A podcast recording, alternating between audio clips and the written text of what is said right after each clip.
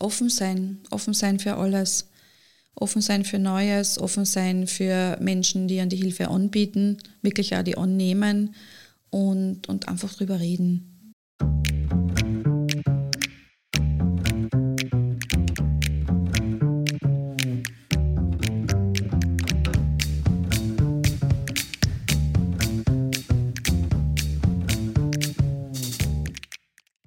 Herzlich willkommen zu einer neuen Folge unseres Mutmacherinnen-Podcasts. Herzlich willkommen aus dem Business Campus Ehrenhausen in Klagenfurt.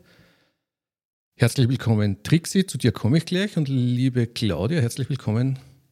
Schön, dass wir wieder für eine neue Aufnahme hier sind.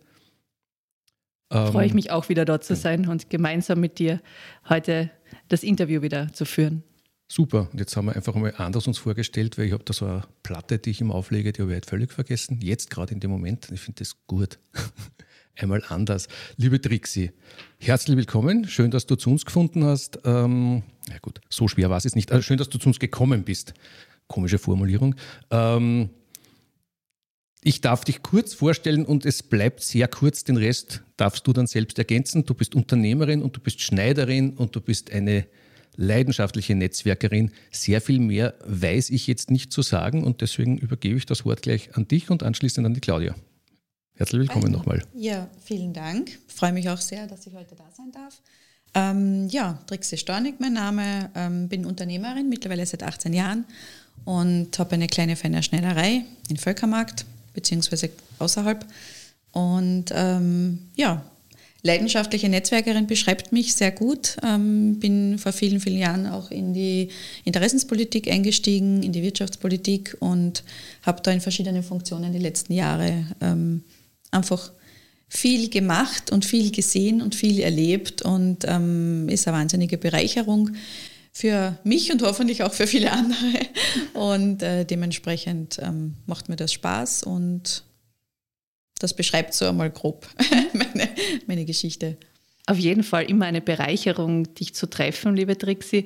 Und freut mich auch sehr, dass du auf mich zugekommen bist und gesagt hast, wie schaut denn das aus mit eurem Podcast? Wie kommt man da rein?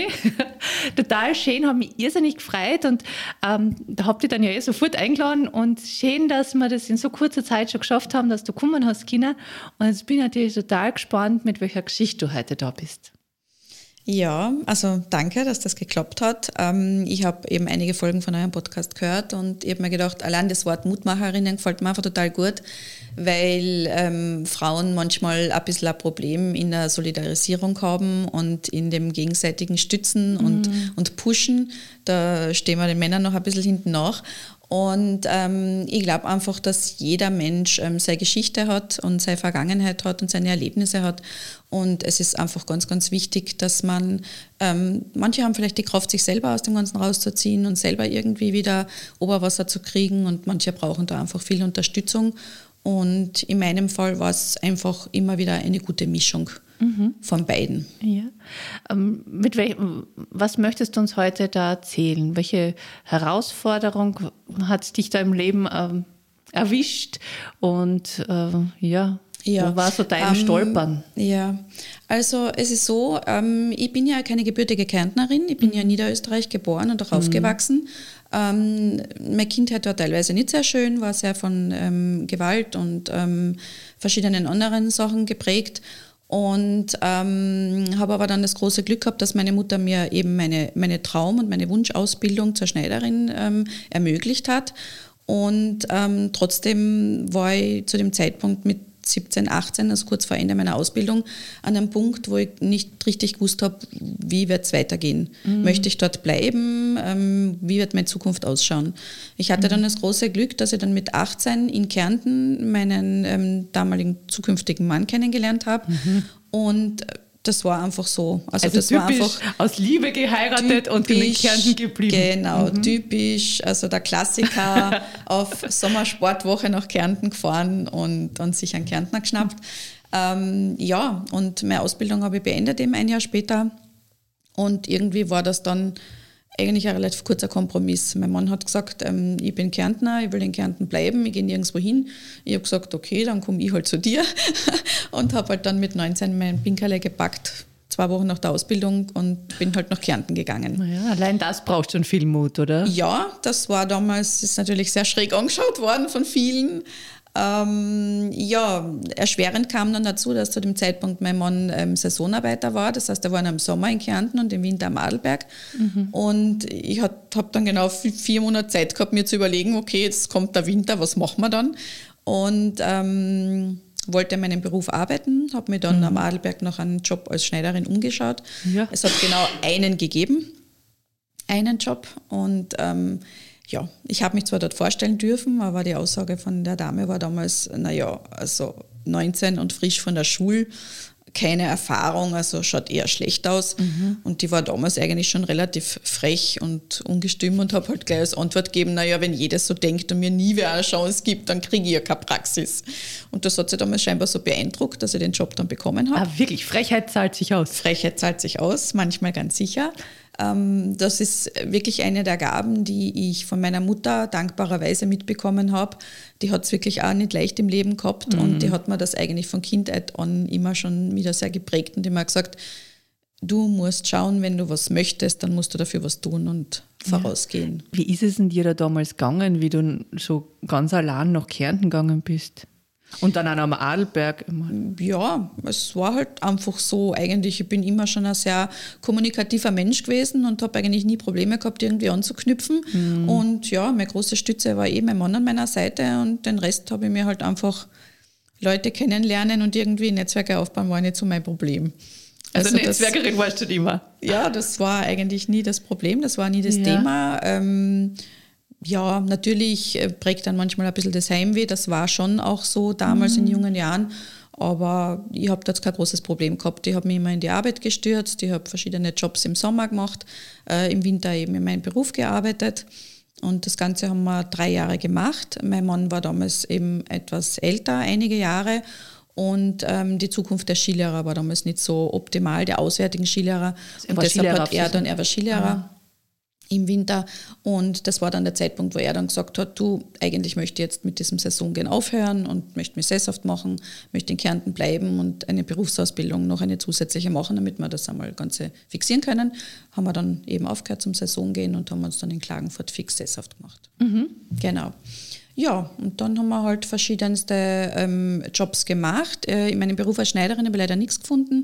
Ich bin dann irgendwie in den Handel hineingestolpert, mhm. als Teilzeitverkäuferin angefangen und dann durch einen glücklichen Umstand ähm, zur Filialleiter Stellvertreterin von einer Modekette geworden. Ähm, dann durch Karenz ähm, Filialleiterin geworden.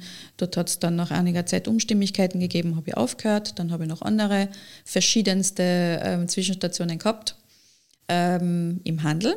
Und dann ähm, 2000. Ähm, mhm. Wie war das für dich, dass du dann, weil du hast ja gesagt, das war der Traum, als Schneiderin zu arbeiten und dann hast du dich so eingesetzt, dass du ja, sogar am Adelberg was ja, gefunden hast? Es war schade, weil eigentlich, also ich muss sagen, ich habe eigentlich immer im Hinterkopf gehabt, irgendwann einmal wird das mein Job. Also irgendwann einmal möchte ich das machen. Ich möchte eine kleine Schneiderei haben. Also auch selbstständig. Selbstständig, mhm. das war eigentlich immer im Hinterkopf, das habe ich nie vergessen und auch nie verloren. Und das war einfach irgendwo ganz, ganz tief hinten verpackt. Mhm. So. Und das habe ich einfach einmal verpackt und auf die Seite geschoben und habe mich einfach da im, im Berufsleben halt integriert und mhm. habe da meine Erfahrungen gemacht äh, im Verkauf, im Handel und das hat mir, glaube ich, ganz gut getan. Erstens einmal die jahrelangen ähm, Kundengespräche und den ganzen Kundenkontakt, das hat mir sehr geprägt und, und ähm, da habe ich sehr viel gelernt, sehr mhm. viel mitgenommen auf alle Fälle. Aber im Hinterkopf war, war immer das, ja. Mhm. Warst du damals auch ähm, traurig, dass du das nicht machen hast können? Nein, eigentlich ja. nicht. Hat das für dich gepasst ja, für Zeitpunkt? mich hat es gepasst und für mich war das okay und mhm. wir haben uns damit ein bisschen was aufbauen können und wir haben beide sehr viel gearbeitet. Mein Mann ist auch gut beruflich untergekommen und das hat für uns gut gepasst. Mhm. Ja. Ja, und dann kam ähm, unsere Hochzeit ähm, das war dann auch noch einmal ein bisschen ein Tiefschlag, weil ähm, Teile der Familie meines Mannes mich nicht akzeptiert haben. Also mhm. ich wurde da eigentlich von Anfang an gleich abgelehnt und ähm, die waren da ziemlich gegen die Hochzeit. Wir haben das aber trotzdem durchgezogen und ähm, einige Zeit darauf später eben ist dann mhm. unser Wunschkind gekommen, mhm. die Lena, meine Tochter. Und du hast jetzt so verschmitzt gegrinst ja. bei der Hochzeit, so, ja. wir haben das trotzdem. Ja, wir haben das trotzdem gemacht.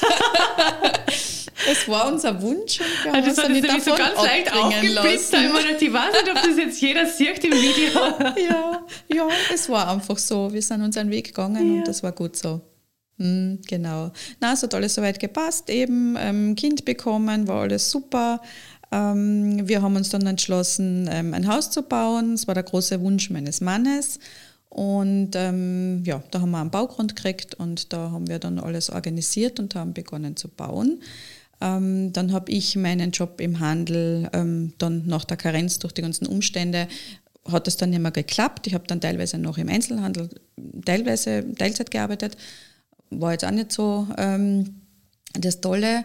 Und dann ähm, wurde mir die Möglichkeit angeboten von einer Freundin ähm, auf selbstständiger Basis ähm, als Warenrepräsentatorin im, im Direktvertrieb zu arbeiten. Mhm. Und diese Gelegenheit habe ich wahrgenommen, weil ich mir gedacht habe, okay, da kann ich die Stunden selber einteilen. Das geht mit einem kleinen Kind zu Hause wunderbar. Mhm. Wir sind am Land, muss ich auch dazu sagen. Wir haben in einem kleinen Dorf gebaut. Also wir haben von damals vor diesen, vor vielen Jahren von Kinderbetreuung, sonstiges war natürlich überhaupt keine Rede. Ich habe gar keine Möglichkeit gehabt. Ich habe meine Tochter immer mhm. bei mir gehabt. Wie alt und ist deine Tochter jetzt? Jetzt ist sie 25. Dass wir so ein bisschen Zeitraum ja, haben. Ja, ja das, das, war vor vielen, vielen Jahren. Ja. Na, Kinderbetreuung, also Katastrophe am Land. Mhm. Und ähm, eben das Handicap dadurch, dass ich nicht da bin, ich hatte keine Familie da. Mhm. Also ich hatte keine Oma und niemand ähm, zur Hand, mhm. wo ich mhm. irgendwie ähm, da Unterstützung gekriegt habe. Also habe ich das immer alles selber gemacht. Genau. Und dann habe ich das nebenbei gemacht. Das hat ganz gut gepasst. In hauptsächlich Organisation des Hausbaus habe ich übernommen, weil mein Mann zu dem Zeitpunkt beruflich sehr viel in Deutschland unterwegs war und im Ausland. Und ähm, das hat gut geklappt. Also Kind und mhm. diese Direktvertriebgeschichte. Und Hausbau. Und Hausbau, genau. Ja, genau. Und schlafen. Ja, ja, alles, alles gut. Ah, ist die eine Aufgabe Für die Arbeiter kochen, schlafen, alles hat Platz gehabt. ja, ja. Aber ja. War, war anstrengende Zeit. Es war sehr anstrengend, eine ja. sehr fordernde Zeit. Und ähm, ja, finanziell waren wir auch nicht so gut aufgestellt. Mhm. Also es hat halt wirklich, wir haben das so peu à peu, wir haben das ja, Haus Handel und, und er gerade die Ausbildung gemacht gehabt. Genau, und, genau. Mhm. Also von dem her war es so, dass das für uns gepasst hat. Wir haben das Haus eben zu bauen begonnen. Nicht ganz fertig, so wie das eh viele kennen. Wir haben ein Fertighaus gekauft, aber halt nur in der Phase, dass wir einziehen konnten, so schnell wie möglich um dann halt eben ähm, die Finanzen da zu ordnen und dann, wie es halt dann finanziell weitergeht, haben wir halt dann langsam weitergemacht. Mhm. Ähm, beruflich war es dann so, dass ähm, ich dann in meinem Beruf ähm, was angeboten bekommen habe.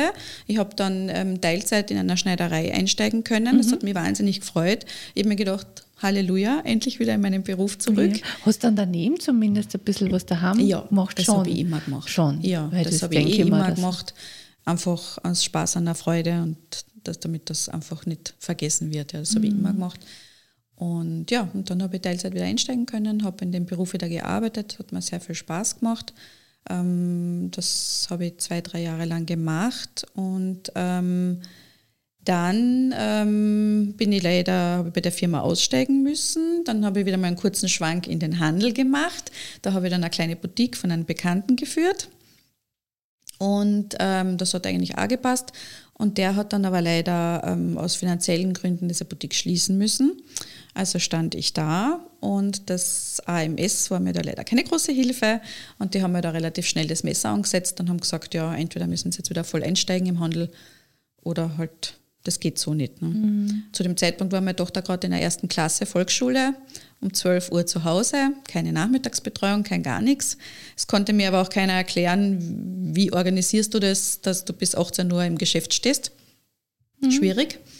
Und dann ja, bin ich zu zwei, drei Sachen vermittelt worden, habe dort aber abgesagt, weil es für mich nicht lösbar war.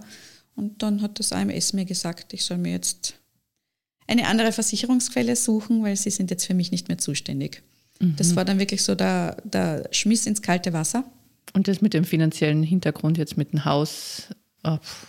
Ja, genau. Also, und mit einem kleinen Kind. Genau, so ist es, ja. Mhm. Das, das war dann für mich momentan so ein bisschen schockierend. Ja. Und dann hat mir das aber, ähm, ja, sage ich mal so, den nötigen letzten Anreiz gegeben und eine Woche später bin ich dann zum Gründerservice von der Wirtschaftskammer gegangen und habe gesagt, so was muss ich tun? Ich mache mich jetzt selbstständig und gründe meine Schneiderei. Also aus der Not eine Tugend gemacht. Ja, es war dann, glaube ich, noch so das, das letzte i-Tüpfelchen, mhm. wo ich dann gesagt habe, okay, jetzt passt Also können wir jetzt alle froh sein, dass du im Handel nichts gefunden hast. Weiß ich nicht. also all deine Kunden auf jeden ja, Fall, oder? auf alle Fälle, ja. ja. Nein, also das war, ja, das wie, war... Aber ich stelle mir das schon auch schwierig vor, diese Entscheidung mit so einem kleinen Kind ja. und, und mit diesem finanziellen... Du ja. warst ja null abgesichert. Du hast, ihr habt ja das auf Kredit, vermute jetzt einmal gebaut, um ganz da um, mhm. um über die Finanz zu reden. Das ist ja nicht ohne. Da, da, ja. Ja das, da muss man ja zurückzahlen und sonst kehrt genau. das immer die Sorge, sonst kehrt das genau. Haus der Bank. Genau. Ähm, also nicht nur das Zurückzahlen, sondern immer auch das Weitermachen. Ne? Man hat, man hat, man hat gearbeitet, angespart, damit man halt wieder die Türen kaufen kann, damit man halt dann den ersten Stock anfangen kann auszubauen. Mhm. Es ist halt wirklich so peu à peu gegangen, so mhm. wie es halt den meisten geht. Ja, es ist einfach so. Genau, ja. genau. Mhm. Ja, und dann habe ich mit meiner Selbstständigkeit gestartet und ähm, ganz klein, ja. kleinen Kämmerchen in meinem Haus. Also ich habe mir dort einfach einen kleinen Raum eingerichtet. Mhm. Der war meine Werkstatt. Und ähm, kurze Zeit drauf wurde ich eingeladen von einer anderen Unternehmerin, und ähm, die hat mir dann erklärt, dass die Wirtschaftskammer eben ähm, das Netzwerk von Frauen in der Wirtschaft in allen Bezirken ausrollen und aufbauen möchte und ob ich mir vorstellen kann, damit zu arbeiten. Mhm. Und das war dann so der Zeitpunkt, wo ich gesagt habe, hm, coole Geschichte, Netzwerk, Frauen, Unternehmerinnen kennenlernen, Bekanntheitsgrad erweitern etc. Und mit voller mhm. Begeisterung bin ich da eingestiegen und hab, war dann eben Delegierte im Team der Wirtschaft Völkermarkt. Wenn ich mir deine Geschichte jetzt so ein bisschen Revue passieren lasse, Trixie, dann ist es ja eine sehr beeindruckende Geschichte. Und du hast jetzt so locker flockig erzählt, gell, so easy cheesy, das hat sich jetzt alles so ergeben und da bin ich dann halt in den Handel ja. gegangen und dann habe ich halt da das und dann haben wir ein Haus gebaut und mhm. so. Gell. Was war denn für dich so der, der schwierigste Punkt in dieser ganzen Entwicklungsgeschichte? Ähm, in dieser Entwicklungsgeschichte, die, die, ich bis jetzt erzählt habe, waren für mich jetzt nicht so grobe schwierige Punkte. Der mhm. schwierige Punkt ist dann ein paar Monate später gekommen. Okay. also das hört sich ja nämlich auch schon nicht so ja, einfach an, was ja, du da dazu ja, hast. Ja, es hat aber alles soweit gepasst. Ähm, ich habe mein Gewerbe dann im November 2004 eben eröffnet. Mein Mann hat gesagt, er unterstützt mich, dass ich das verwirklichen kann. Mhm. Und das hat gut gepasst. Und ähm, der schwierigste Tiefpunkt meines Lebens kam dann im Juli ähm, 2005, weil mein Mann dann am 13. Juli tödlich verunglückt ist.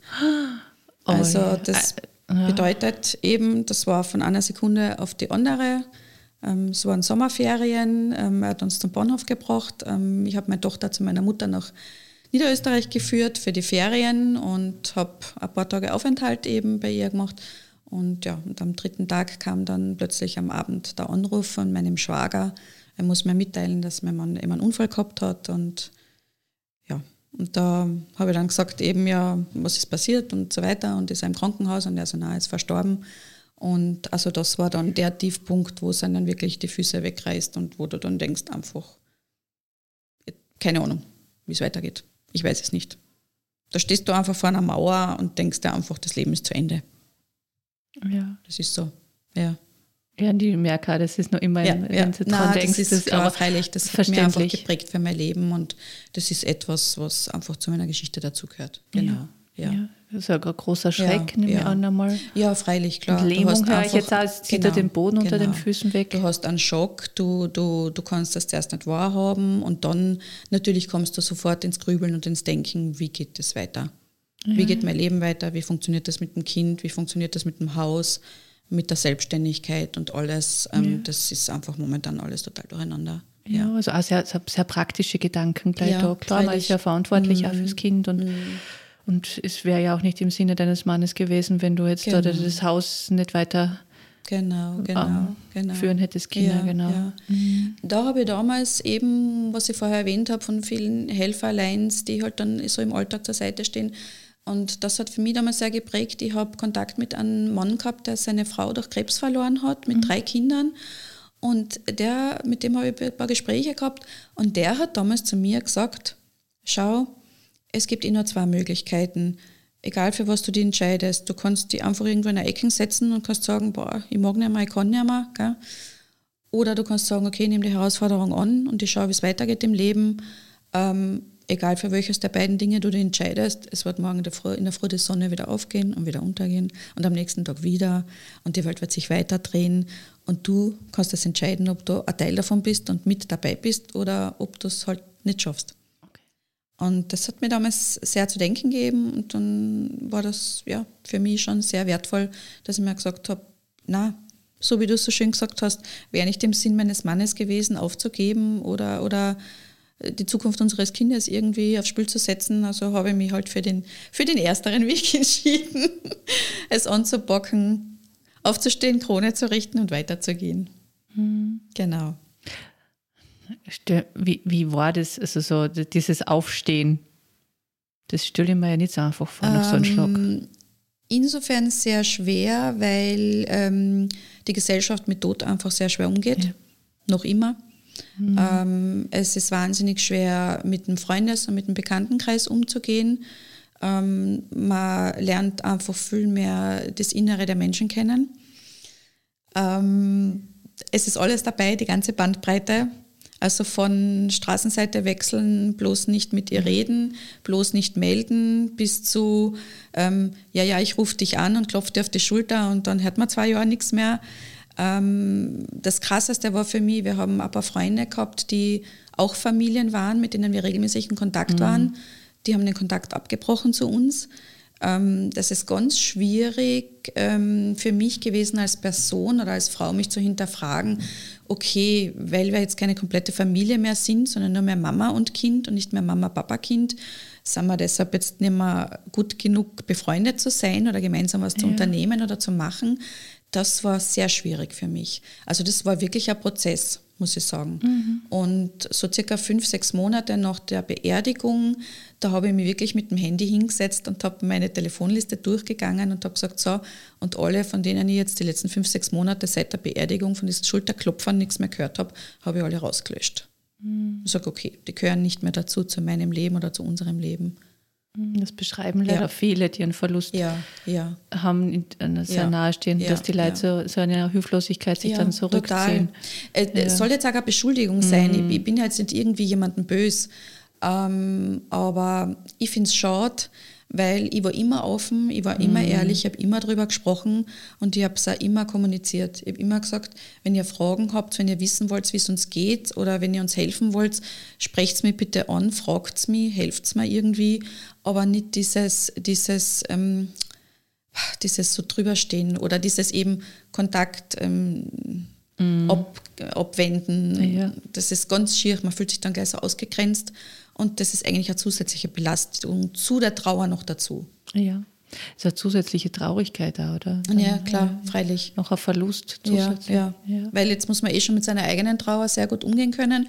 Und fürs Kind muss man ja auch die Stütze sein. Es mhm. ist ja äh, ein wahnsinniger Prozess, ein Prozess ähm, gleichzeitig dann Mama und Papa zu sein fürs Kind und das versuchen zu ersetzen was mir sehr schwer gefallen ist, weil meine Tochter ja ein totales Papaschatzi war und die extrem aneinander gehangen sind. Mm. Und das, das war sehr schwierig und das hat eine, eine sehr eine eigene Beziehung zwischen uns gemacht. Ja, mm. kann ich ja, mir vorstellen, ja. dass das ein schwieriger ja, Prozess dann Ja, war. absolut. Ja, das ist, ist es auch. Also, wenn aus der Triade wieder genau, genau. ein paar ja.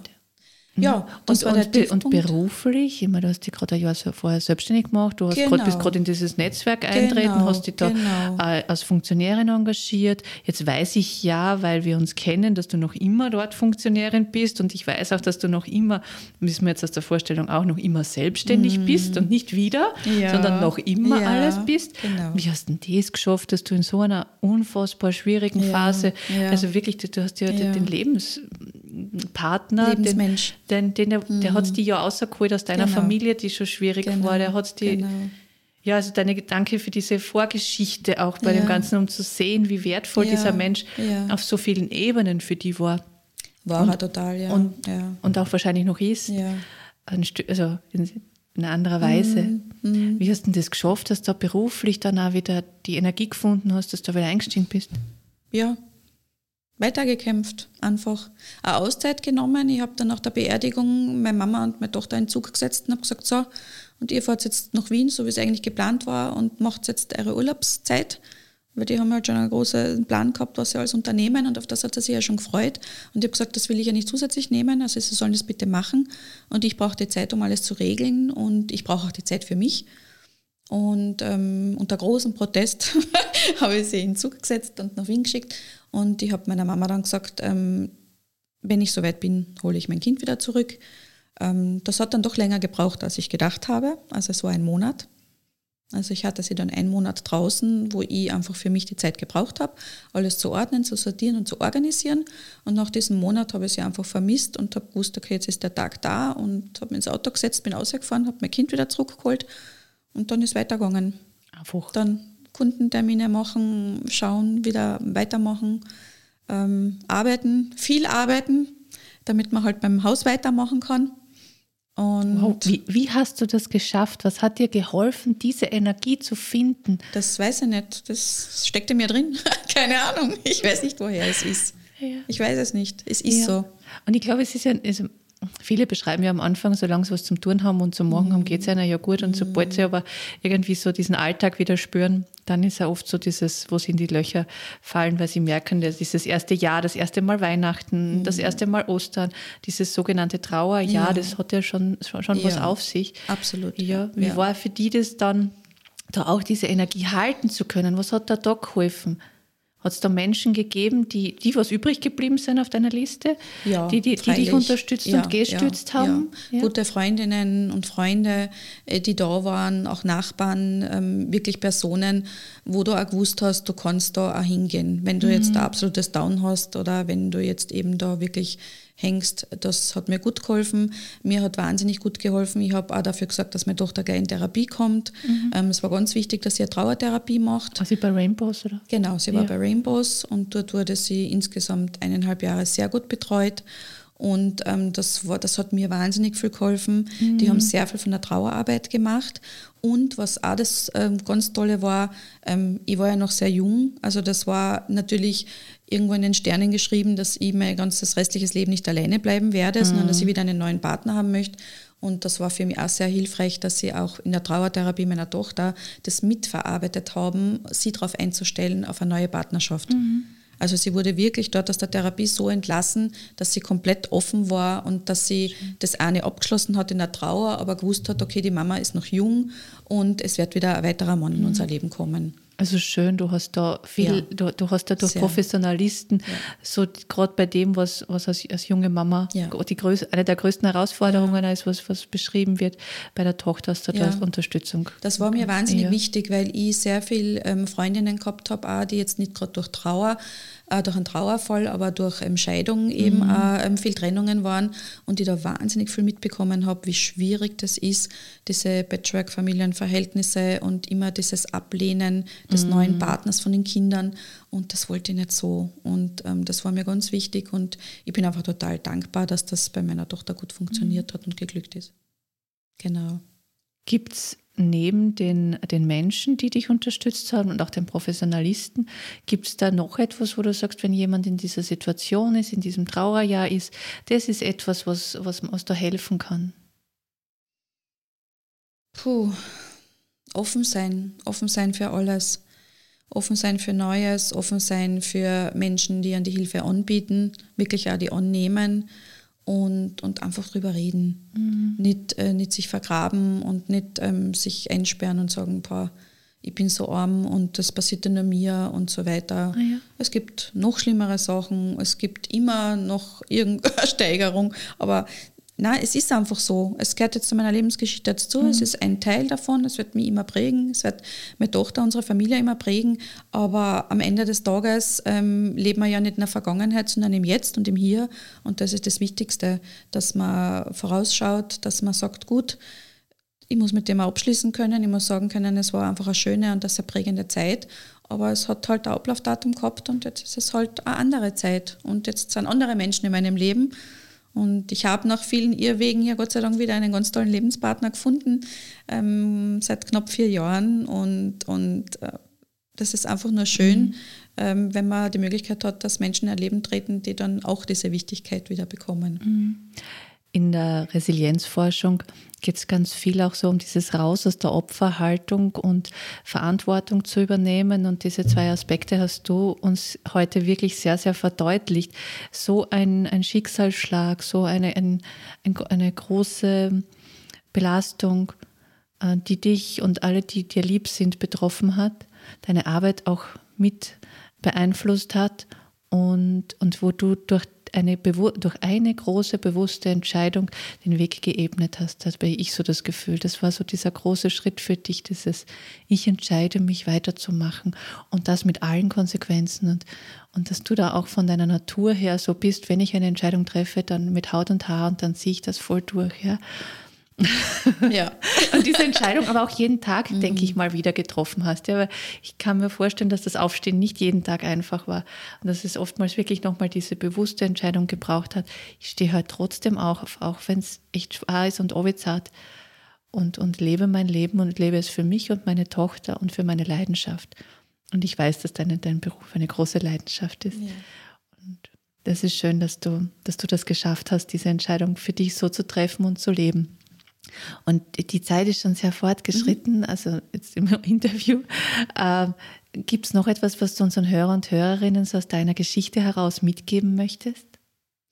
Ja, also eigentlich passend zu dem Namen Mutmacher möchte ich natürlich auch die Gelegenheit nutzen, um Mut zu machen. Ähm, ich glaube, ich kann an jeden ähm, äh, Empfehlung, klingt das vielleicht nicht richtig, einfach den Tipp weitergeben. Ähm, lasst euch nicht abbringen von dem, was ihr wollt. Wenn ihr ein Ziel verfolgen wollt und es wird immer Unkenrufe geben, es wird immer Verwandte geben, es wird immer Freunde geben, die sagen, oh mein Gott, und macht es nicht und das ist ja viel zu unsicher. Ähm, die Selbstständigkeit, weiß ich, hat meiner Mutter graue Haare bereitet, weil sie immer gesagt hat, na bitte einen abgesicherten Job und ähm, mhm. ja sicher, sicher, sicher es gibt nichts Sicheres im Leben. Es gibt keine Sicherheit. Man kann sich nicht hundertprozentig absichern. Man, kann, man muss ein Restrisiko eingehen, man muss Mut eingehen. Es ist einfach so. Und dann kann man es auch irgendwo hinbringen, wo man gern sich sieht und wo man sich gern, wo man gern sein möchte. Und dementsprechend kann ich nur jedem sagen, ähm, einfach, wie gesagt, es wird immer allen passieren, dass sie hinfallen. Und wir werden öfters hinfallen und wir werden auch stolpern, aber aufstehen, Krone richten, weitergehen und einfach die schönen und positiven Dinge des Lebens sehen. Und dann gelingt das auch. Vielen Dank, Trixie, für deine Gerne. unglaublich mutmachende Geschichte. Auch wenn eines der schlimmsten Dinge, die man sich vorstellen kann im Leben passiert, es geht, wenn man sich dafür entscheidet, wenn man sich dafür entscheidet, geht es weiter. Genau. Vielen herzlichen Dank dafür. Sehr gerne. Danke, dass ich da sein habe dürfen. Vielen Dank, Trixie. Ja. Vielen Dank, Claudia.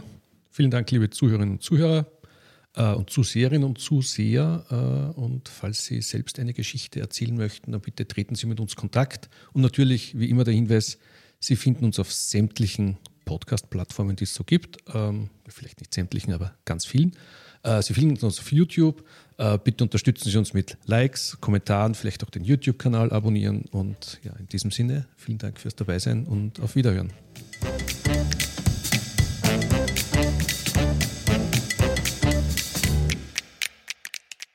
Vielen Dank fürs Zuhören. Wir wünschen Ihnen alles Gute für Ihre ganz persönlichen Geschichten des Wiederaufstehens. Wenn Sie Lust haben, eine dieser Geschichten in unserem Podcast zu erzählen, dann laden wir Sie ganz herzlich ein, mit uns Kontakt aufzunehmen.